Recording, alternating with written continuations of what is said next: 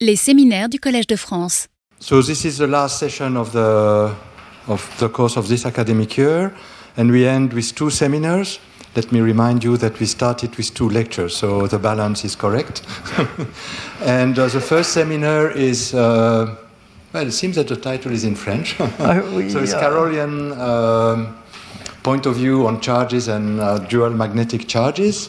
And uh, we are very pleased that Marios uh, accepted, Marios Petropoulos accepted to give that seminar, which is connected uh, with what we saw in the second lecture when we described the symmetries of null at null infinity. And had, we saw that there was a Carroll structure, and uh, I should be more precise, a conformal Carroll structure, and that the conformal Carroll group is really the BMS group. So Very that's good. in the continuation. So thank you very much. Please. Thank you, Marc. Thank you uh, for being here. So, uh, as a matter of fact, yes, this is uh, actually directly connected to, to this lecture by Marc and, uh, and to many other aspects that have been, of course, discussed in the, in the, in the course. Uh, the, the talk uh, is, is in English, as, uh, and, the, and the slides are also in English. That I found that the title is more appropriate for the place to be in French, and uh, this is why it is in French. So, uh, uh, all right, so let me uh, maybe set up uh, the framework. And uh, this is all about asymptotically flat spacetimes. Actually, this, this um, um, renaissance of asymptotically flat spacetimes that, that we have witnessed uh, over the recent years actually, of course, is mainly and mostly due to the, the observation of gravitational waves, but uh, it goes also along with some attempts to uh, extend uh, the uh, well-known asymptotic um, ADS, asymptotically ADS conformal field theory, duality, holographic duality relationship, to extend this beyond the natural framework of anti-de Sitter spacetimes. So this is what goes under the name of flat holography, uh, even though uh, maybe this is even premature to call it this way. Uh, last but not least, I should also mention that uh, this has also given some uh, momentum uh, to revisit parts of the quantum field theory, and in particular in the presence of, of massless particles, and this combined with the asymptotic symmetries had has le- led to, to, to get a better understanding or a different perspective at least. So um, let me maybe just in a few words set up the stage and, uh, and see uh, or somehow show how uh, this Carroll structure uh, that I will be discussing in detail uh, emerges uh, from the asymptotic flatness. So, probably the best way and the simplest way is to remind how the oh, sorry, this is not expected. To remind how the uh, the, the, the Penrose diagrams of these two extreme situations are. So here is represented the, uh, the typical uh, Penrose diagram of an asymptotically anti-de Sitter space-time, and the, the main, uh, well, one of the main features is that there is the so-called conformal boundary here. It's a conformal structure which is time-like. It's a vertical surface. This is time-like. This is the, the typical sort of space-times that you are used to and on which we sometimes can study uh, field theory or quantum field theory. Mostly, of course, in flat space-time, but it can be um, a curved space-time. Now, if now um, the cosmological constant lambda, and here the cosmological constant is negative and parametrized with uh, the inverse uh, radius of the anti-de Sitter. So if this goes to zero, which means that the radius of anti-de Sitter goes to infinity, the, uh, the, the, structure of the Penrose diagram changes uh, qualitatively because now this, this vertical time-like uh, hypersurface, infinite uh, hypersurface, uh, is now traded for this corner uh, made of two scri, scri plus and scri minus, which are the null infinities. So the region, the locus where uh, any massless particles enters comes in, and the region where it gets out. And these are connected through this point, which is here a point in this diagram, which is the uh, spatial infinity. This has been also discussed in length uh, in the course of, of Marc uh, two, three weeks ago. Now, uh, the, the feature of, uh, of this uh, scri plus and scri minus is that this is a null hypersurface. This is the reason why it is at 45 degrees. And this is a natural place to find Carrollian geometries. So this is how Carrollian words appear here. Now, in particular, as it was reminded by Marc in the introduction, uh, there, is a, there is a conformal isometry group, a very specific conformal isometry group in this configuration, which is the conformal Carrollian group in n minus one dimension, and this is actually usually identical to the BMS group in n dimensions, which is the one of the asymptotic symmetries. Now, if flat holography exists, well, it is one, one could expect that it should be defined on a Carrollian spacetime, so this sort of Carrollian spacetime or that one, or combinations of these two, and be BMS invariant. Now, I will not discuss, of course, uh, holography in this talk. I will mostly discuss actually uh, the, the, the, structure of Carrollian spacetimes and uh, some of, of, of, of, its applications. So uh, the, the tools, I will first present the tools, well, some tools, and to some extent, of course, these uh, can be geometric and, and isometry, so describing the, the, geometry and the isometries that can be also uh, come together.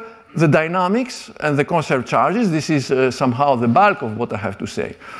And then, uh, as applications, I will mostly discuss the reconstruction of bulk from data, bulk from data on the conformal boundary. This conformal boundary is null boundary. Uh, the, the way to obtain uh, charges and dual charges directly from the boundary based on the, on the dynamics, on the Carrollian dynamics. And maybe I will also say a few words, even though this would be too ambitious to, to, to discuss all of these items together, about um, the, um, the realization of hidden symmetries, which are present whenever there is a, an isometry, of hidden symmetries from the boundary perspective. All right, so let's move on. Um, well, uh, first of all, I mentioned Carrollian and BMS. So uh, why, why Carrollian? Uh, just uh, to remind you that the Carroll group, the group that, that is, well, that we will be discussing, or at least which is behind this construction, is the Carroll group. And the Carroll group is an Inonu-Wigner contraction of the Poincare group when C goes to zero. This is the dual, uh, the dual uh, contraction of the Galilean contraction obtained when C goes to infinity. Now, uh, when this happens, now you can imagine how this goes. You have a space-time diagram, you have the light cones, and then when C goes to zero, the light cones shrink. So if the light cone shrinks, uh, this means that, uh, well, causality is no longer in place because there is no possible exchange, there is no possible motion, and this is how actually Lévy-Leblond came with the idea to call this a Carroll, of course, out of this, of the, of the novel of Lewis Carroll. Now, uh, in the same time, uh, the Riemannian geometry, which is the geometry that you have started from with finite C, becomes what is called the Carrollian geometry when C goes to zero, which is a geometry equipped with other geometric tools or different geometric tools, slightly different geometric tools than those appearing in the Riemannian geometry. Now, regarding BMS, I mentioned that BMS is, uh, well, is the Carroll, the conformal Carroll group. Actually, this is, again, uh, forgetting about Carrollian geometries and boundaries, this was actually proven to be the asymptotic isometry group in asymptotically flat spacetimes under a certain number of conditions that, that we have been uh, discussing in this course. And sometimes uh, it, is infinite dimensional. So in three and four dimensions, it's infinite dimensional. Then you, well, you can argue about higher dimensions. This is not the purpose of the talk either. Now, let me, now, now this, is, this was the, the, the global picture. Now, more precisely, what is, uh, what a Carrollian geometry is. Well, the basic ingredients, so I'm here working in d plus one dimensions. Um, later on, these d plus one dimensions will be the boundary dimension. Uh, but for the moment, there is no question of boundary. This is a manifold, and it has d plus 1 dimensions. The coordinates I'm using here are t and x. And it is equipped with a degenerate metric. So this is somehow the defining feature of a Carrollian geometry. There is a degenerate metric. Now, I have here used a specific representation of this degenerate metric, which is maybe not the most general, but it is convenient for what we want to say. And furthermore, I have also presented uh, when, uh, when C is non-zero, this is a generic, well, metric which is non-degenerate. Uh, for a d plus one dimensional Riemannian spacetime. This is a representation that, that, is, uh, that usually comes under the name of Papapetrou-Randers. So this is a generic metric. Uh, when c goes to zero, when you obtain, when you take the limit c goes to zero, then you, you, are, you are left with this piece only, which from the d plus one dimensional perspective is degenerate. Um, it is degenerate and it has a kernel, and the kernel is actually part of the definition of a, of a Carrollian manifold. This kernel is a vector, and this vector comes under the name of field of observers. And with this uh, representation here, this vector is proportional to partial t. So this is actually, these are the two basic ingredients of what is called a weak Carrollian structure. Now, uh, you can equip this with another piece of information, which is the clock form. Actually, the clock form is very natural. It's not something genuinely new. It is just the dual form, du the form which is dual to the vector, dual from the perspective of the cotangent space. Right? There is no more duality by raising and lowering the indices because the metric is degenerate. But there is a duality from the point of view of the uh, frame and coframe. And this is written here in the most general form. Uh, this part with the time corresponds to 1 over omega partial t, but you have in general the freedom to add this bi dxi, and this is the Ehresmann connection. So this is a piece of information that comes on top of what I had before. Now, uh, I want to insist on the fact that uh, this is, in the way that things are presented here, the, the, the, the general covariance appears here as what we should call the Carrollian covariance. So this whole structure, as it is presented, is invariant under Carrollian diffeomorphisms. So these are diffeomorphisms where time can be mixed with time and space, whereas space can only be mixed with space. This is the dual picture of what happens in Newton-Cartan, where you have Galilean structure. In Newton-Cartan with Galilean structure, time cannot be mixed with space. Time prime is a function of time, whereas space can be mixed with time and space. This is the dual picture of it. Uh, now, in this parameterization, the, I think the, the tool, which is very powerful actually, is that the time components define Carrollian scalars, and the space components define Carrollian vectors or tensors in general. So there is a natural splitting of time and space, which therefore makes time being scalar and space being uh, tensor. So you can therefore, in this language, raise and lower spatial indices. So you have tensors in this decomposition with respect to this Carrollian diffeomorphism group. You can split all the tensors of the space of the, of the manifold that you can define on cotangent space, space, and all the, the products of these uh, with objects that carry spatial indices, and you can raise and lower the spatial indices with a spatial metric, and scalars, which are actually corresponding to the time direction. Now, I, I want to insist that this is not the most general expression. You may have most, the most general situation will be of this sort.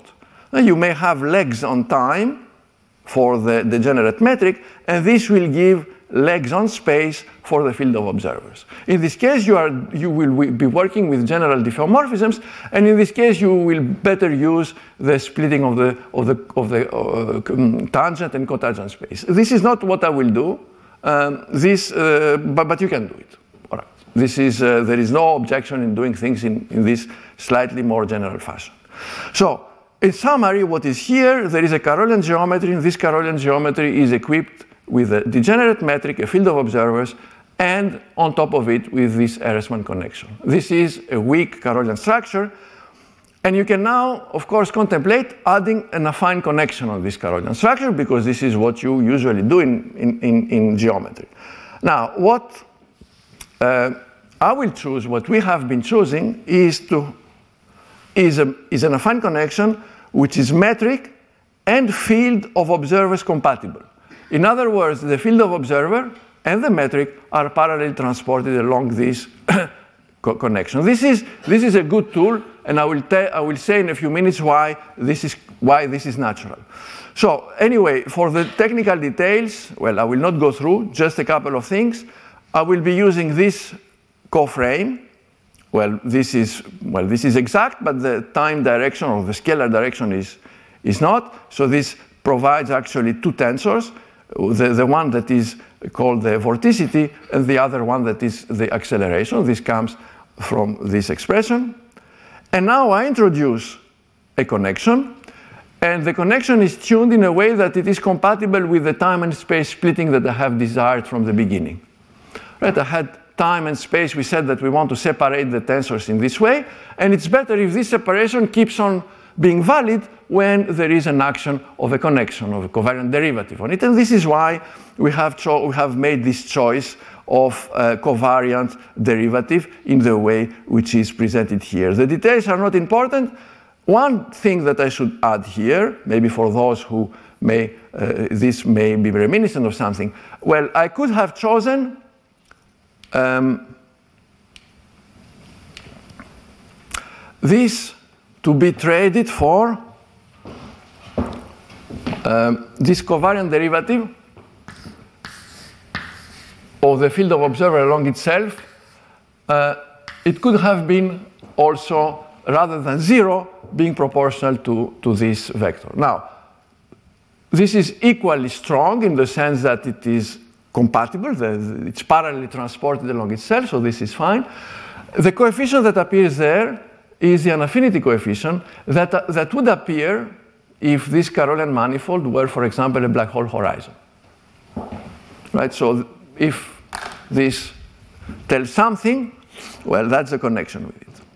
So, uh, well, then for the rest, uh, well, we impose that, uh, that it is metric compatible, and this is how the, this, these parts are determined. And then we end up with the connection, which is metric compatible, field of observers compatible, but it has a torsion.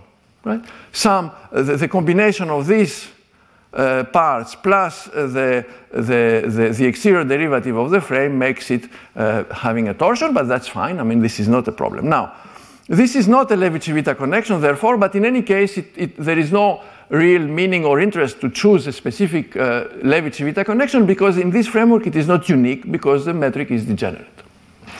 Now, uh, okay, you can also go beyond, which I will not do in detail here. You can define curvature tensors. You can also introduce a Weyl-Carroll connection to make, when you have Weyl covariance, this is important for the conformal structure of the boundary, you can have the covariant derivatives that, that keep on this, that, that are covariant also under Weyl rescalings. Now, just uh, let me motivate and also at the same time explain a few things. Why? Uh, we have chosen this connection. As I said, you have choices, and uh, we have chosen that specific one. And maybe I can say why, or at least um, make clarify why. The reason is that this uh, appears naturally when you consider uh, this uh, Riemannian or relativistic relation. Suppose that you have an energy momentum tensor, it is conserved, and you consider the expansion when c goes to zero. Well, uh, this is the, the, the, connection that we have chosen appears naturally in that framework. This is, uh, I'm not saying that our connection is the limit. It doesn't make any sense to consider the limit of the connection. You consider the expansion in powers of C, and then you try to figure out what is the interesting part. So this is actually, explicitly, this is a relativistic Levi-Civita connection, well, I mean, a spin connection here, associated with the metric, the Papapetrou-Randers, when C is non-vanishing, right? This is the metric, this is the connection, and from this you can read off the various pieces that I have mentioned in the previous slide. Now, uh, now, what happens also is that when you have an energy momentum tensor, you can prepare what will happen in the Carrollian limit by decomposing. Uh, first of all, you'd reduce with respect to the Carrollian group, which means that out of this tensor, the time time components become scalars the time-space components become vectors, and the symmetric uh, components, well, they, they are symmetric tensor from the Carrollian perspective. Now, each of these pieces can be expanded in powers of C, of C square, actually. This is a natural thing that appears. And each of the things, of the objects which appear in here, will become the Carrollian tensors that we'll be using in the limit when C goes to zero.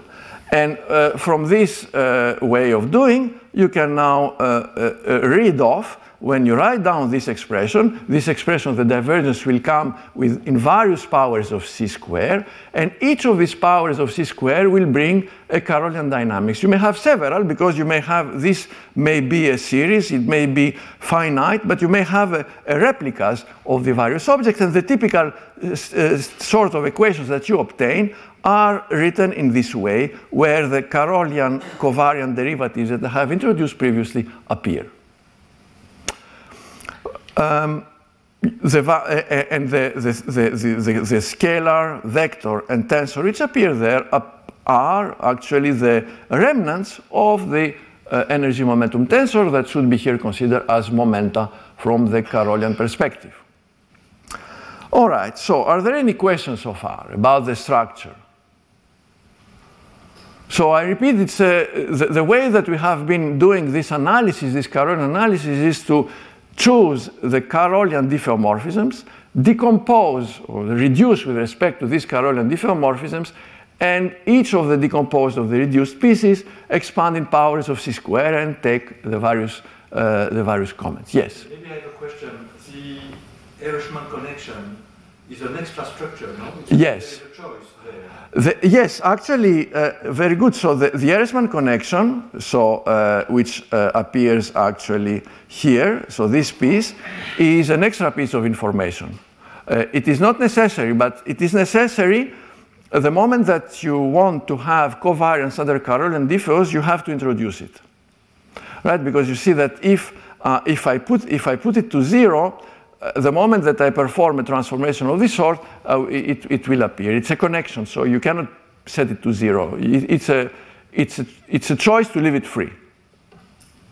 But will you demand at the end that uh, your result do not depend on that choice? Or? Well, yes. Uh, this is part of the this is part of the scheme that that that in principle in the end I'm free to choose it and to to to set it to zero if if I want a particular gauge, of course. Absolutely. All right, so um, now uh, let me maybe say uh, a final word about uh, these uh, Carroll structures, and this is about the isometries. So again, uh, isometries are generated by, uh, by they are generated by vectors, and these are the vectors which are here written in general form, and notice that these are well, there, are diffeomorphism, Carrollian diffeos, and this is why the, the space does not depend on time, whereas the time component depends on time.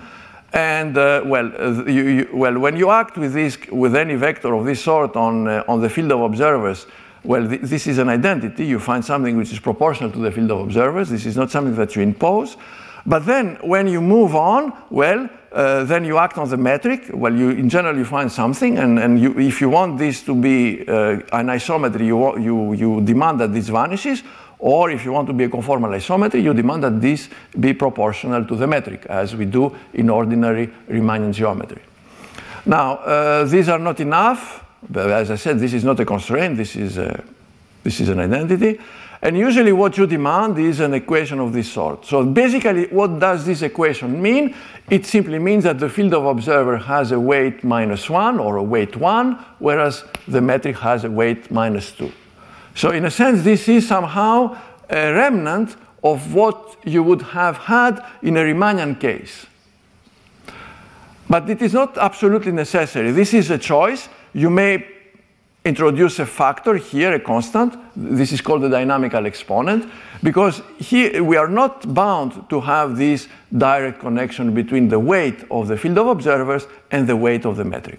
This is, this is a, a standard choice, but, but in the literature there is a Z usually which is there and, and, and makes a different structure. Now, the general, pro- so there are even other options that, that I, I, will not be discussing. I, I mention this because this is the one that gives the BMS group. Now, a general property, now if you have a, if you are given a manifold, the Carrollian manifold, equipped with all the nice equipment, now you go, uh, you go further and you, you ask the question, what is the uh, conformal isometry group of this manifold? Well, there is a general, well, you, you have to work it out, but there is a general property which is the following if psi ij is equal to 0. Remember, psi ij was this quantity. I mean, it was appearing, it was defined here, right? This is, this is basically the derivative with respect to time of the metric, which is in general time dependent, and you subtract the trace. The trace is part of this. This is what, what it is. It's, it's the extrinsic curvature from with traces extrinsic curvature. That's what it is. Now, if this vanishes, and uh, is not, this is not very restrictive because in all cases where the Carrollian manifold is the boundary of the asymptotically flat space-time, this is imposed by the bulk Einstein's equations. So if you demand that, this means, in other words, that the metric has a time dependence which is factorized, then you can prove that the conformal isometry group is a conformal group of this metric, semi-direct product with uh, super translations. This is very general. Now, of course, if, this, if you are in two dimensions, this is always conformally flat, and what you find here is SO3, 1. Now, uh, let me give an example, right, to, to make things, uh, well, simple. Consider the, the, the, the, the flat, well, in quotation mark, because I haven't defined really here, at least I haven't told you what the curvature is. There is a curvature, but consider Minkowski space-time in, in, Cartesian coordinates, send C to zero, and that's, that's, that's a good enough manifold. So this is the degenerate metric. It has only spatial uh, components. The Ehresmann connection, well, here is a constant. Bi is a constant. You can set it to zero, but, but it is not necessary because it changes anyway when you make a, transformation. So with this space, the group of isometry is the Carroll group, and the group of conformal isometries is the one that I mentioned previously. It's BMS D plus 2. Well, it's Carroll D plus 1, and then this can be seen as BMS D plus 2. As I said, we can discuss about some details in higher dimensions. Right? So this is the typical thing that we have. Let me now, now we have, the, we have the geometry, now let's discuss a bit what the dynamics is on this geometry. Now, uh, I start with the relativistic and then I'll move to the uh, Carrollian. Now, the relativistic, well, this is, uh, well, it means that I have a pseudo-Riemannian space-time in d plus one dimensions. And, uh, well, there is a general covariant action. I define an energy momentum tensor, and then I go through the properties of this energy momentum tensor. So, general covariance, implies that this energy momentum tensor is conserved. If on top of that I have Weyl, Weyl invariance, which means that the, the, energy momentum tensor is, first of all, it is Weyl covariant, and then furthermore, it, it is traceless. And then the bonus is that if I have a conformal killing vector, I can build a conserved current through contraction, and this conserved current makes it possible to build conserved charges. Right? This is this is a very elementary things. Now, maybe as a reminder, I could work in, uh, in polyad formalism, so uh, making, uh, taking thetas and having a metric which is orthonormal. And in this case, using the diffeos is not so useful because everything is scalar with respect to the diffeos. You use the local Lorentz transformations and not the local Lorentz transformation invariance. This implies that this tensor that you built this way is symmetric. So this is so far for relativistic, and now we can go again and repeat the same scheme through uh, the Carrollian situation. I, now I suppose that S is a Carrollian covariant action, so it is covariant under the transformations the Carrollian diffeos. And then I can define momenta by varying the action with respect to the various geometric quantities. So variation with respect to the spatial metric will give the stress tensor, Variation with respect to BI will give the energy flux, and I will also have an energy density. And now Carrollian covariance will, I mean, you have to work it out, but ev eventually you will find rather than nabla t equals zero, you'll find these equations written in the case where you have uh, also Weyl covariance. I, I, wrote it in this way, so the derivatives are Carrollian, Weyl, Carrollian derivatives. The, the, the, details are not so important. I will stress the important things. First of all, you have two equations, simply that you have time equation, this is the energy equation, and space, and this is the momentum equation. Second thing, uh, you have an extra momentum, which was not defined by variational principle, that you must add. When you go through the variation in the action, you realize that you have a freedom and you cannot dismiss this freedom. In general, you have a pi, which is the missing momentum, which is the momentum density. Now, if I had worked in a different frame, I could have defined this pi through variations as well. In the choice that I have made here with this Papapetrou-Randers metric, this comes uh, somehow as a bonus, but, but, but the equations are complete. And as I mentioned previously, Weyl covariance, which is assumed here, is that the trace of the energy stress tensor is equal to the energy density. Now, I want to make some comments. This is, so this is the general structure, and by the way, these equations that you see, the, these, these precise equations obtained through variational principle are also the ones that, you, that I have shown previously as obtained here uh, by, by, considering the c square expansion. These are the same equations, and of course, everything is consistent. Simply that in this case, I have written in general without assuming Weyl covariance. The ones that I wrote just a minute ago assume Weyl covariance. Good, so let me make a few comments. And the first is, is rather important, is again uh, in the spirit of considering the Poiliat formalism. So now I consider them, if I write down the metric in terms of some, uh, some uh, one forms, and, and I write this in the delta ij form, you may now, in this formalism, inquire about the local Carroll boost invariance. Remember that in the, in the case of um, relativistic, the tangent space has a naturally the action of the Lorentz group. Here, the natural action is the Carroll group. The contraction, C goes to zero of the Lorentz group. Now, if you make the analysis according to following the same tools, local Carroll boost invariance will tell you that Pi is equal to zero. So the momentum that I have introduced previously, dual to the Ehresmann connection, should vanish if you want to have local boost invariance. Now, you may say, why do I want to keep it? I, I, because I will keep it. Well, the reason is that if these theories come from a relativistic theory, you don't have any control on whether the pi is vanishing or not.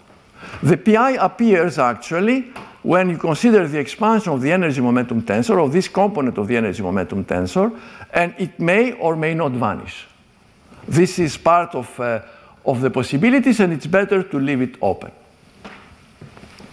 Um, actually, there is, as a parenthesis, there is a, there is a good example of that uh, with the scalar field, right? Uh, the scalar field, relativistic scalar field, you consider the limit or the various possibilities of a Carrollian scalar field. You have electric and magnetic. In the electric, the pi is zero. There is always a Carroll boost invariance. In the magnetic, you, you have to impose something on top to, to have the Carroll boost invariance. There is, there is a further constraint, which makes pi i vanish, actually. Now, uh, what happens now, we have a dynamics, and then suppose that you have a symmetry, you combine symmetry and dynamics, and you find the conservation, right? This is actually what I have explained previously, but for the Carrollian case. Now, I suppose that I have a conformal Carrollian killing, and, and I have a dynamics. I basically consider the contraction of the killing and the, and the momenta, so this comes in this uh, more complicated way. This is a scalar, which is a time direction, and this is the vector, which is a space direction. These are the momenta of the dynamics, the p and the pi's. The xi's are the components of the killing. You combine the two, you find the current, you compute the divergence of the current, and of course you find that this divergence is not always zero. And, and this betrays the potential breaking of the, of the Carroll boost. It is zero if the vector is special, so if this vanishes, or if pi i is zero. Out of this current, you, can, you can build conserved charges. These are the Carrollian conserved charges, and these are conserved if this divergence is zero, but they are not necessarily conserved. Now, uh, the important thing is that, in general, with this construction, once you have a dynamics, you build an infinite tower of charges automatically because you have an infinite number of Carrollian conformal killing vectors. And for each of these vectors, you have a charge, which is not necessarily conserved for the reasons that I have explained there. Now, you may say, what now, what sorts of applications can I have with this? And what are the instances where there is a conservation versus the instances where there is no conservation? So there are two main applications of these Carrollian geometries. First application is the black hole horizons, because the black hole horizon is a null hypersurface, so it is naturally equipped with a degenerate metric, uh, not a conformal structure. This is an ordinary structure, but Carrollian. And in this case, there is you, the, when well there is a dynamics on this surface, on this hypersurface, which is inherited from the ambient Einstein dynamics. This is the famous membrane paradigm. And, and it gives equations, which are Carrollian equations. Well, they were, they were said to be Galilean and Navier-Stokes. Actually, the equations are, are right, but the name is not good. Now, in this case, there is no, there is no energy flux in this dynamics, and therefore it is conserved and it's fine. Now, the other instance is for Ricci flat spacetimes at Scri. This is a situation where you study the boundary, and in this case, there is an energy flux. And you can immediately guess why there is an energy flux that will betray, uh, the, that, will, that, will be that will be signaled by the absence of conservation. This is because of the outgoing or incoming uh, gravitational radiation. And, and, this betrays actually the fact that is one of these, one of the manifestation of this radiation is that this flux is not, this, uh, there is an energy flux, so you have less conservation for, for, for some charges. Well, it seems that uh, in this case, it does not affect the, the, the pi i. Yeah. So I will, I will now, this is the, the next part. This, these were the tools. Now I will show how, this, how these statements actually have, uh, ma make sense about this conservation or non-conservation and the fluxes. Uh, we, some kind of duality. Uh, between these two? Yes. Um, all right, so uh, no, it's, I don't think there is a. Well, not, not in the sense. I will discuss electromagnetic uh, manifestations of this. Now, uh, but maybe, maybe I can make a comment. Uh, maybe you have in mind the, the, the, behavior of the nut charge, whether it's conserved or not. Is this what you have in mind when you make this comment? I see. Oh, I see. You are referring to, to the to the case. Okay, no, no. This is definitely not this. We, we will see that. Uh, well, no. The answer is no, and maybe it will be clarified in a, in, the, in a moment. Very good. Uh, other other questions or comments? Yes, yes, please. So yeah, I mean, it's, uh, you have a non-trivial dynamics, but, but you don't have velocity. Let me make it clear. If you do the C goes to infinity limit, for example, for fluids, right? You start with the relativistic fluid energy momentum tensor, nabla equals zero, etc. You have the limit. In this case, uh, you have again a momentum and an energy flux. Those are expressed with the conserved current, the U1 conserved current, and there is a density and the velocity. So you have there, you see that there is a, there is a velocity. Here you don't have a velocity. I cannot re-express the momenta in terms of a velocity. I can re-express this momenta using, in some, mm, if you want to do a fluid, a fluid perspective, in terms of what we call an inverse velocity. But this is not, a, it's kinematical, but it is not a velocity. The dynamics here somehow, even, even we mentioned the, the, the Carrollian scalar field, right? In the Carrollian scalar field, you can see in some situations, it's very simple, you can see that actually it's a dynamics which is at each point, right? It's not, uh, and then the, you can also see the, the nature of the correlations that you can build. You, you, I mean, in concrete examples, you see that indeed, uh, there is a dynamics, but it is not a dynamics that connects you know, information flowing from one point at a time to another point at a different time. Things remain at the same points.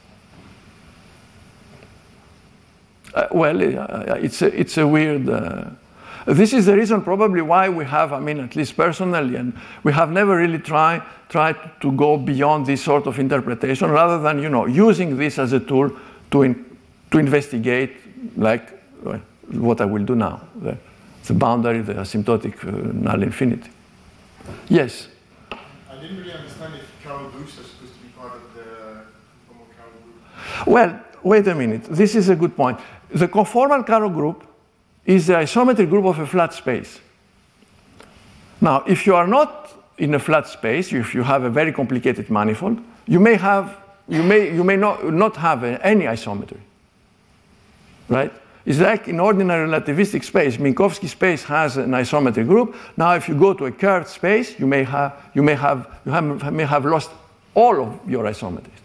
However, in the tangent space, you still have an action of the of of the Lorentz group in the in the Riemannian case, the Carroll group in the in, in the Carrollian case right? So, in, so you, and then and then you may you may you may ask whether this is an, this local gauge inv- this gauge invariance that you usually have by moving the frame is valid or not. Right? You can impose it or not. This is, I know that this is sometimes surprising, but you know, it is like considering, and let, let me maybe take one minute to do that, to, to make it clear that it is not something exotic. This is what I'm trying to say you may consider in relativistic situations, you may consider, you know, nabla t equals zero, where t mu nu has a symmetric part, an anti-symmetric part. Now, what you do, you can keep the symmetric part on the right-hand side, push the anti-symmetric part with the nabla on the right-hand side, and say that this is an external force, right? which, of course, the moment you have external things, well, you may break some of the, of the, of the tangent or cotangent space symmetries. But that's the way to see it. And in the, in the specific case that I'm explaining here, this momentum, which is non-zero in the null boundary, is non-zero because precisely it receives uh, information or uh, contributions from the gravitational radiation. Okay, let's, uh, well, time flows, and then maybe just, well, I have to talk about the cotton because this is an important part. So, quickly, the cotton is a tensor. It is defined in any dimension, but in three dimensions, it can be dualized to give an object which has two indices, which is symmetric, and which is traceless, and it is conserved, identically conserved. This is following Bianchi identity. There is no dynamics. Take any three-dimensional space, it has this property. It is furthermore Weyl covariant, and actually, if it is non-vanishing, it betrays that you know there is uh, the space, this three-dimensional space, is not conformally flat. Now, I want to I want to make clear that now, if you have a conformal Killing, you can you can uh, contract the conformal Killing with the, with the cotton and then build the current, which is a conserved current. And from this conserved current, you can build a conserved charge, which is always conserved, irrespective of the dynamics. Right? This is off shell. Now, of course, you can also you, you can also go and take the limit of the cotton. What, what do I mean? The limit means that you know you start with a with a good frame that I have presented. You have a scalar with respect to Carroll diffeomorphisms. You have a vector and you have a tensor, which is here even make traceless. You expand in C. Where here it's not an expansion. This is exact, right? These are all the pieces that you find. The, the, the, expression is, is irrelevant for what I have to say. You find these pieces, and now the divergence of C equals zero gives a list of conservation equations. For e, there, there are four sets of conservation equations, which are actually, this is the Carrollian dynamics, the Carrollian cotton dynamics, and generically uh, the, the, lo, the, local uh, Carroll boosts are broken. Now, you see that you can, in the same way, now construct charges. The Carroll cotton charges will be constructed using the procedure that I have explained previously, valid for the uh, Carrollian. Uh, I said conserved, not necessarily. You have infinite towers. Each, each of these dynamics gives a tower, but they're not necessarily conserved because of the possible uh, breaking of the, of the, uh, of the boost. Now, uh, now I want to apply this to the reconstruction of the, of the bulk for, well, for them. You can say a few words about more general, but we have done it for three and four. This is for four here. Now, uh, you can do it as you do it for Einstein. So there are boundary data, which now are defined on the null boundary. These boundary data obey Carrollian dynamics. And, uh, and from this, you can reconstruct the bulk Ricci flat spacetimes. Uh, two, two, two remarks. First of all, the number of data now are infinite in, compared to what we had in, in Einstein spaces. And uh, as in Einstein spaces, they contain explicitly the cotton tensor, which has some meaning that I will describe. Now, let me, uh, let me, let me say the spirit. Of course, I, I cannot give details. Let me say this, uh, try to explain or describe the spirit of the construction. Now, Suppose that I'm in n dimensions. Capital G is a metric in n dimensions, and I want to solve either with a cosmological constant or Ricci flat. So I choose coordinates. I, I set up a gauge fixing, and then I suppose that the system is isolated. This is what, what Mark has done in the course actually this year and also previously. And then I, I try to, uh, we try to, to, to find out the what are the various species at each order, what sorts of equations it obeys. Of course, here I, I have not even mentioned the logarithmic terms, which, which are also present. All this is somehow under control. And the solution space is the collection of all these coefficients of the expansions of the various species that you have.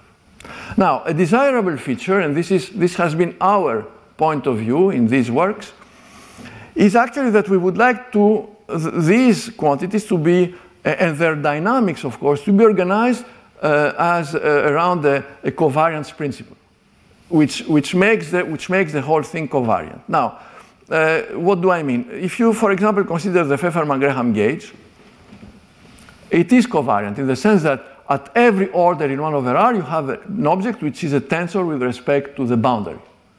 And you reconstruct, you know, the, the whole space-time using the first fundamental form, which is a boundary metric, the second fundamental form that you interpret as the energy momentum tensor, and, and the other things are described in terms of those. But it is covariant. Unfortunately, it has a singular k goes to zero limit. You may choose a Bondi or a Newman-Unti gauge.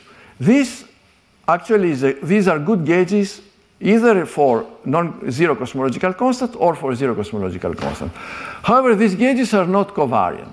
Uh, they are not covariant with respect to the boundary to the boundary properties. Let me be precise. Let me choose the Newman-Unti gauge. So the Newman-Unti gauge has these gauge conditions. This one is the one which replaces the determinant condition of Bondi. So the reason we are choosing this gauge rather than Bondi is the following. Uh, in, in Bondi gauge, uh, the determinant condition is good because it tells, us some, it tells us about the evolution of the spheres and the luminosity the advantage of the Newman-Unti is that the, the congruence partial R is geodesic as it is also in Bondi, but in this case it is affinely parameterized. This is an advantage if you want to propagate null tetrads because they are parallelly transported. Well, this is one of the, of the this is one advantage, and this has been helpful to us. Now, this is therefore the expression for the metric in, bond, in Newman-Unti gauge, and you can see immediately that this is not stable under neither under Carrollian diffeomorphisms, which are the boundary diffeomorphisms that we would like to have, neither, nor under Weyl rescalings. So you need to enlarge, to extend this gauge. You need somehow to, to, to, make a choice of an incomplete gauge fixing. Therefore, you have to trade the GRU from minus 1 to a general function and the GRI to a general function as well. And this is how the Ehresmann connection comes into the game. The Ehresmann connection of the boundary Carrollian manifold. Good. Now, uh, I would like here, now the purpose of this, of this slide is, I go back for one minute to Einstein case to, to, to come back to the role of the cotton tensor. I mentioned the cotton because I said that this was an important piece of information. Why?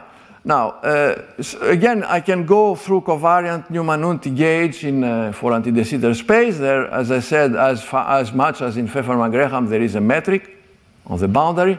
There is an energy momentum tensor. And Einstein's equations for the bulk summarize in this conservation of the energy momentum tensor on the boundary. Now, it turns out that the boundary has also a cotton because it has a metric, it has a cotton. In general, uh, well, in general, the cotton is set to zero in usual holography, but I'm not doing here holography, I'm doing reconstruction.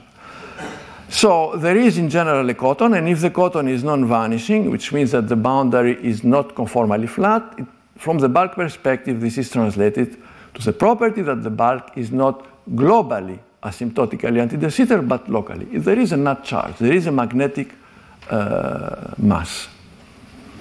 Now, if now on the boundary I have a conformal killing, well, I can build two conserved charges. One with the cotton and the other one with the energy momentum tensor. The one built with the energy momentum tensor is conserved on shell because it requires this equation, which is an equation of motion, whereas the cotton part is conserved off shell. These are the Komar charges. This is the magnetic current, and this is the electric current. And you can build the charges associated with this conservation. Those will be the electric, and those will be the magnetic. So from this sort, you will have the mass. From this, you'll have the net charge. So the same scheme actually appears when we do things from the Carrollian perspective for asymptotically flat spacetimes. So this is the main message somehow, and you can now go on and see how things go. Now this is really the, the, the heart of, of, the, of the discussion about asymptotically flat, so Ricci flat spacetimes. So now I make here a sort of rough summary of the ingredients that you need to reconstruct a bulk from the boundary. Uh, as I mentioned previously, what happens in ADS, in ADS it's simpler here, it is more complicated. And the, I'm here using, of course, the, the language, the, the Carrollian language, which makes everything covariant from the Carrollian perspective. Maybe I should mention here already a, a remark that, that usually make towards the end, but it is good to make it now. Uh, to motivate also the reason why we are insisting, one of the reasons that you can possibly advocate for insisting in having a, uh, this covariance. This covariance, remember, the, the, the, the, the Carrollian diffeos, the Carrollian diffeos are where we said x, the spatial part, is sent to x prime, which is only a function of x, and then time is sent to u prime, which is a function of u and x.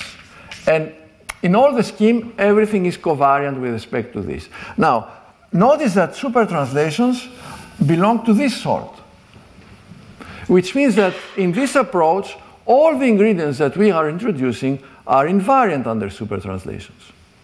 So this is, this is something that, well, in view of the last lecture of Mark and the next talk by, uh, by Massimo, might have some importance in trying to compare the gauge and try to see the interplay between the, the issues of, about the, the, the, the, angular momentum that was raised last time and, uh, and, uh, and in this approach, whereas compared to the other approaches. So this is one way of, you know, again, see that it is interesting to have something which is uh, covariant from, with respect to these, these, these transformations. Now, let me summarize what you, what you need. See, it, um, I have here sorted out things in powers of r, right? So uh, at order r square, well, you need the geometry. Uh, and it's a, it's a Carrollian geometry, so the, the degenerate metric and the Ehresmann connection, and this well, with the constraint, and this comes from Einstein's equations, that Xij equals to zero. Remember, this is the traces part of the uh, extrinsic curvature of the spatial section of the boundary. Now, um, at 1 over r, this 1 over r is where you have usually, uh, in anti de Sitter at least, the energy momentum tensor. So here you have what I, I could call the momenta, fluid momenta. It's not a fluid, but you know, you, you could think in this way because you had originally a T mu nu. Here you have momenta. Now, the, the, those appear as an energy density, the famous capital pi that I had introduced previously, and this is actually the Bondi mass aspect. And you have, two, you, have a, you have a momentum density and a stress tensor. These are the Ni and Eij. These are standard notations. However, be careful, those are defined in our gauge here, which may be different from the ones usually defined in the Bondi gauge. There may be shifts between these two, and we have to be careful about that. See, in the similar fashion, at order R, there is uh, the shear. And again, this shear is not exactly the shear of the, of the Bondi gauge. It, there is a shift because it is defined in this gauge, which is a bit different. And then you have at every other order in 1 over r and higher, uh, you have other uh, data which obey some uh, equations, which are again Carrollian uh, dynamical equations. And these usually these these Carroll dynamics in this language of uh, of the of the boundary uh, scri are called the flux balance equations because these are not exactly conservation equations. They are equations that have a source somehow, and, and this is due to the presence of radiation.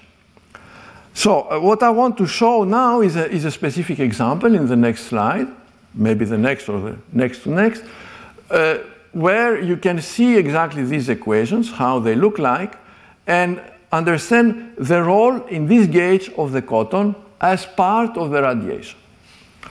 Now, uh, before doing that, I, I, just mentioned here precisely again the Carroll cotton. Remember, the Carroll cotton was, was obtained by, by reducing and expanding the Riemannian cotton, but because of this condition which is imposed here, it, we have less piece of information. There is one scalar, two vectors, and two stressless tensors. And those obey these simple uh, dynamical, like these are identities, but these are again at the same time uh, Carrollian dynamics for the cotton. Now, the interpretation of the pieces that appear in the cotton and that will also appear when we'll, we will write, we will express the bond, the bulk uh, metric in terms of the boundary, are as follows. The scalar of the cotton the scalar, appropriate normalized, is the nut aspect. This is the magnetic mass. Right? This is a magnetic mass which is dual to the Bondi mass aspect, and those can be combined to create a complex mass which is both the magnetic and the electric. And, and this piece enter in the bulk, uh, they're explicitly in the bulk. Now, there is here the chi i, the chi i which is there, is a Carroll cotton energy flux. So this is a typical thing that breaks, a typical object that breaks the, as I said, the, the boost, the local Carroll boost invariance, but it appears here naturally, and I can, in this gauge, I, can, I don't have no reason to set it to zero because it contributes precisely the, the losses uh, through gravitational radiation. Of course, there are many other things that I don't want to discuss. These are technical things which again show the role of the cotton tensor in this Carrollian, in its Carrollian uh, perspective.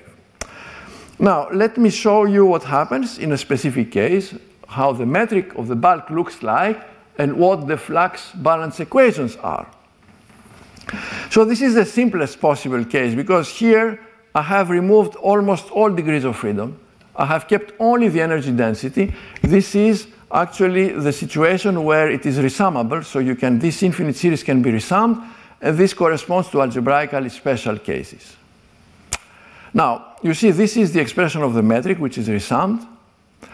The only pieces of data are, as we said, the geometry. This is expressed here.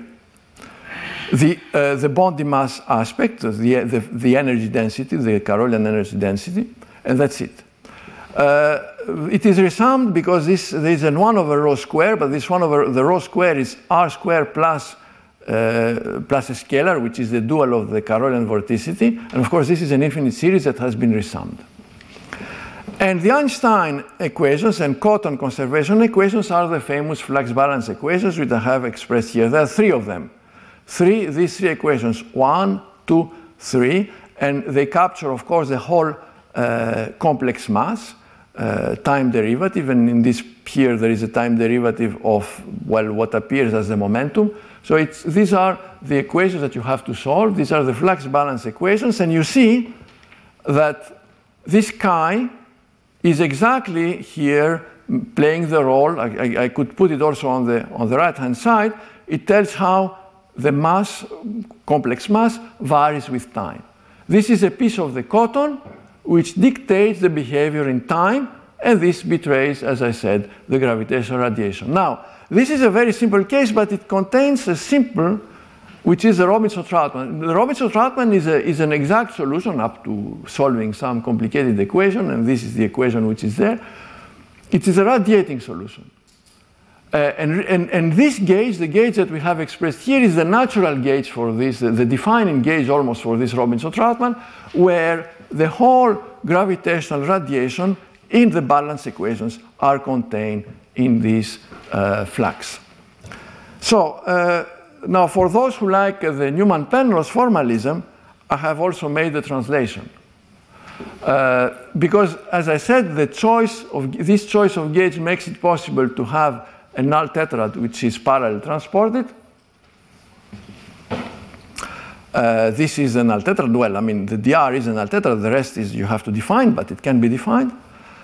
Uh, since I have put the shear to zero, uh, thanks to Goldberg-Sachs theorem, this is algebraically special. This is what I mentioned. And in this case, the, the, the first psi's are zero. Psi 0 and psi 1 are vanishing. The others are given in terms of the data. So uh, psi 2 is given in terms of the complex mass. Remember, this is the combination of the cotton and the energy density. And then the cotton enters in the psi 3 and psi 4. The chi here is precisely the famous flux uh, that we have, uh, that I have stressed several times. This is a Carrollian uh, tensor. Uh, of course, in general, well, the psi 0, at least the first component of psi 0 will be related to the stress, and for psi 1 it will be related to the angular momentum aspect. And these are the flux balance equations that I have borrowed from the paper of Newman-Penrose. These are exactly the three equations which are presented here.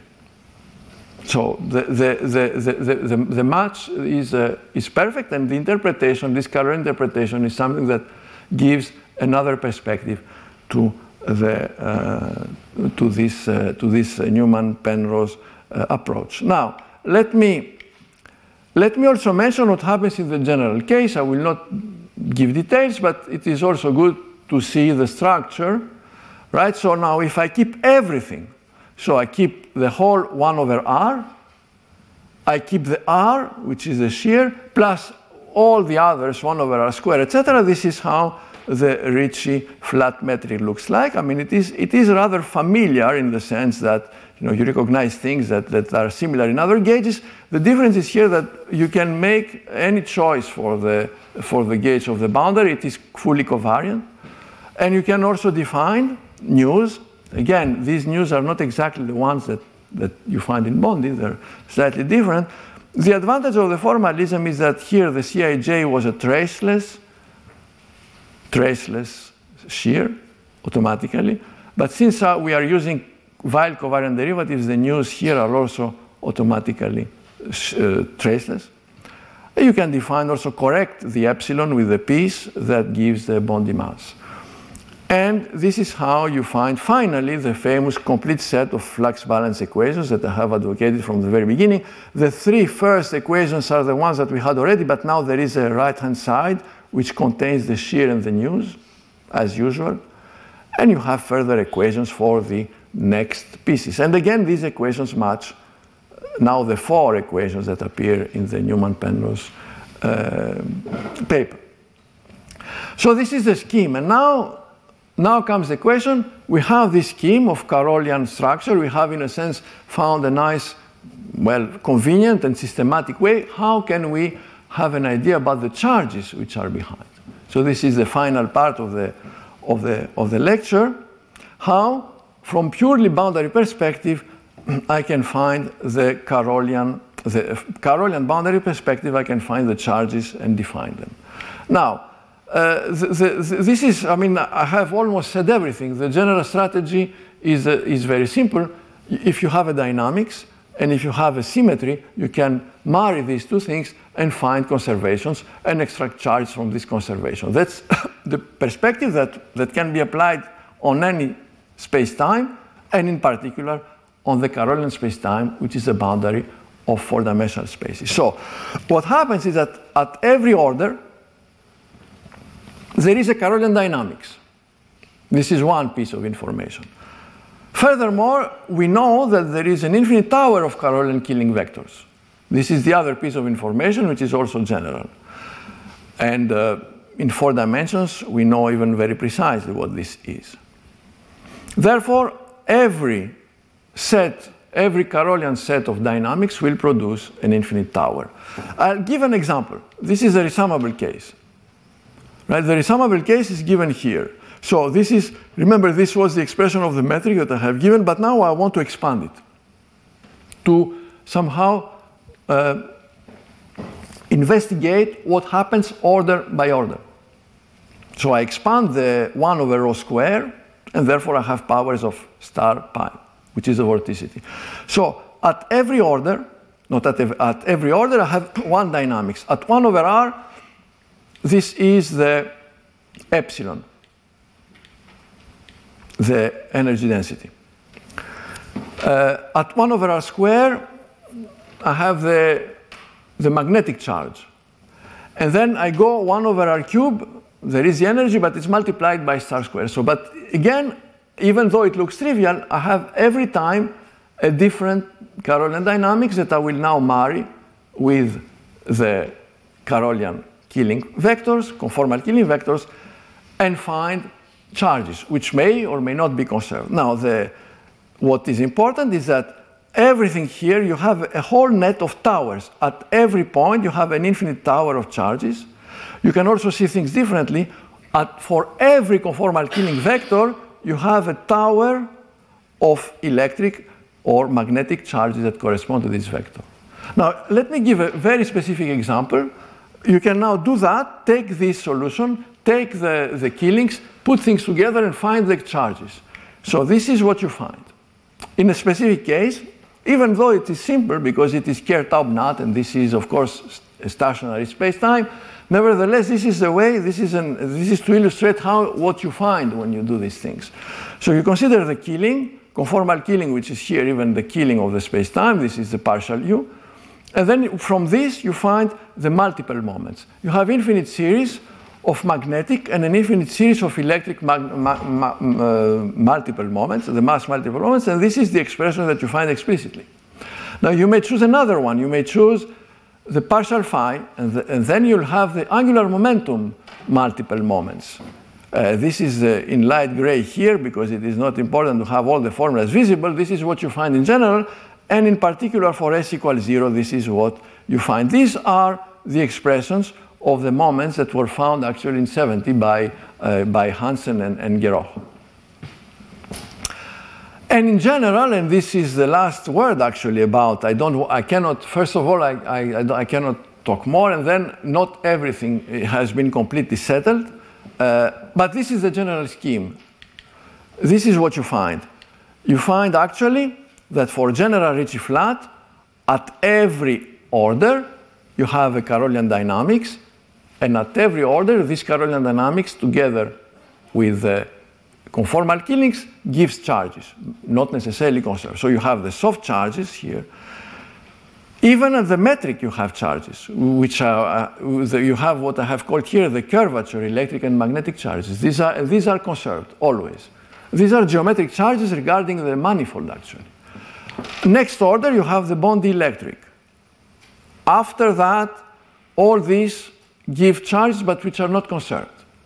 Next, at 1 over r square, you have the body magnetic. And you have the famous Newman-Penrose charges. Uh, you have many charges here, not all of those are conserved, but some of those are, and these are the Newman-Penrose.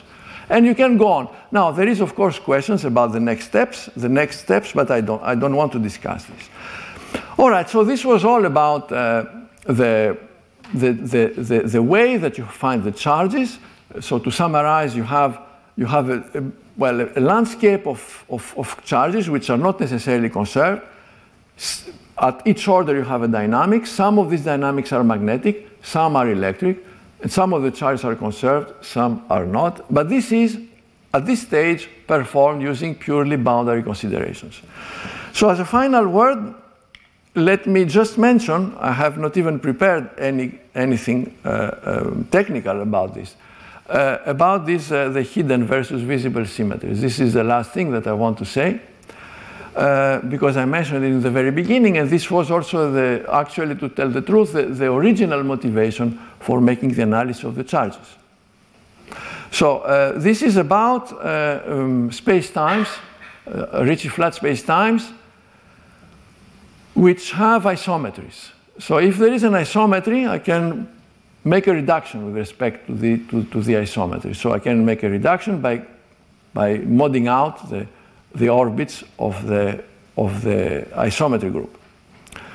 Um, so uh, when you do this reduction, you find that uh, in the reduced dynamics, there, there is a symmetry which is, which is called hidden because it is not visible from the four dimensional original uh, dynamics. So, for example, if I have a killing vector and make the reduction from 4 to 3, there is a, an SL2R group which is called the Ehlers group which appears. This is, this is something which is known, has been known for a long time. If you go from 4 to 2, it's the Geroch group, and this is even affine, so this is even infinite dimensional. You can do the same thing in many situations. You can start from 11 dimensions, go to 2, and have exceptional groups appearing. Now, uh, and these are actually non-local actions. The reason is that uh, the, the, typical example of action is, is an action that moves from uh, an electric charge, so Schwarzschild, to Taub-NUT. So you, you, you rotate in the plane of electric magnetic charge. And this is not a local action, it's not a local diffeomorphism that can do that. And the question that we had in mind when, when, when we were analyzing this group is what happens on the boundary. Since now we have the tools to describe everything on the boundary from, from a boundary perspective, what is the action of this Ehler group, Ehler's group on the boundary? Well, uh, in a summary and without any technical detail, uh, it is realized uh, as uh, locally on the boundary. So it, it, basically here I have here given a specific example, but this is rather generic. Remember, this was the complex mass, and the typical action of the group is to rotate this complex mass. Part of the group is diffeos, right? Not the whole Ehlers group, or not some of, of, of the actions are, are diffeos, but there is always a U1 which is inside, which is not diffeo, and this is the action which is local from the boundary perspective. Let me, let me conclude.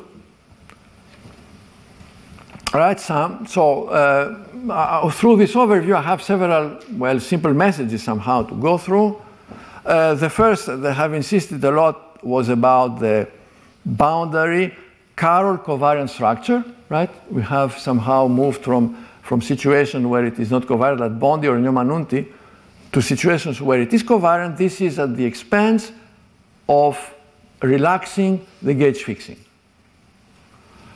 This is at, at, the expense of relaxing the gauge fixing because we need precisely to, to have to, to recover this boundary uh, Carrollian diffeomorphism invariance, you need to relax even the, the bulk gauge. Now, the effect is that this may lead to extension of asymptotic symmetries. So this is an analysis that requires uh, care. We have done that in three dimensions. This, is not, this was not the, the subject of this talk. We have done that in three dimensions, and then you can see, you can go through the, the, all the steps and check the charges, check uh, the, the, the, algebra that you find, and, and that everything is consistent, that there is nothing somehow spurious that you add in the system when you do that. Uh, the second uh, remark is that, of course, as I mentioned already there, but I think it is important, is that supertranslations leave all the Carrollian tension C variants. So this, so I would, therefore, it would be it would be interesting to somehow reconsider what uh, is said about the angular momentum in this perspective, how this can be translated or understood, yet from a sixth way. Uh, you, you said last time that it was at least five ways to understand it. Well, maybe a sixth one is, is, is, is also good.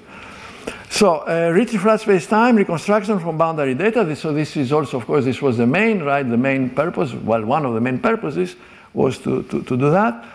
Uh, then, uh, of course, the, the Carrollian boundary dynamics and the non-conserved charges. Since we have all these dynamics and the symmetries, we can construct charges and analyze their conservation. Now, uh, this is, uh, well, this is what we have done, but not completed, of course. Uh, we have also stressed the Carrollian cotton. Remember, the Carrollian cotton seems to play a role. It's, it, it is present in the language of Newman-Penrose, but it was not identified as this specific object. And it turns out that it appears, as I said, in the psi's. It accounts for gravitational losses. Well, the shear plays a role, but also the cotton plays this role. And it also appears to distinguish the magnetic charges and the dualities that are related with them. So uh, finally, well, I mentioned very quickly the, the, the, yet another manifestation of an electric magnetic duality, which is this SL2R of Ehlers. But there are several questions, of course, and challenges uh, that I here uh, go through quickly. Uh, of course, uh, I think that compare this simple approach of the boundary with the more uh, general methods that have been used for the bulk uh, computation of the charges and the towers of charges and the recent analysis of, of, of, of several groups about, uh, about what they have been calling the subleading charges, the, since they appear at every order in 1 over r. I think this is yet not, uh, yet to be done. We haven't made much progress about it. There is a question, of course, uh, which I think has not yet, um, um, I mean, from discussions we had, not completely settled. Are there further conserved charges be beyond 1 over r square? Remember, 1 over r square is where the Newman Penrose are sitting, but you can do, you can go beyond. Are there others beyond? Do, do, uh, do we have a good tool here to probe whether some other charges exist which would be conserved? What is the relationship between integrability and conservation? I haven't discussed, I have discussed conservation only. The, the, the idea of integrable part of the charges is this, this is somehow our method is transparent. We don't see this, and it would be nice to understand it as well. Well, uh, well, there are other questions. The, the, contact with the log BMS4 that was discussed last time, the contact with the, with the mixed uh, signature plus plus minus minus is also an interesting question. And finally, maybe also, you know, uh, after all, applications of flat holography in comparison to the celestial approach might, might also be helpful. I have, uh, from, from my understanding, if I take this little formula that I have already presented, celestial holography is sitting essentially on this part, right? And there are all the other parts that, that, that well, it's a good question whether this could somehow uh, shed some light or how the two approaches could be combined. Voilà, thank you. Retrouvez tous les contenus du Collège de France sur www.colège-2-france.fr.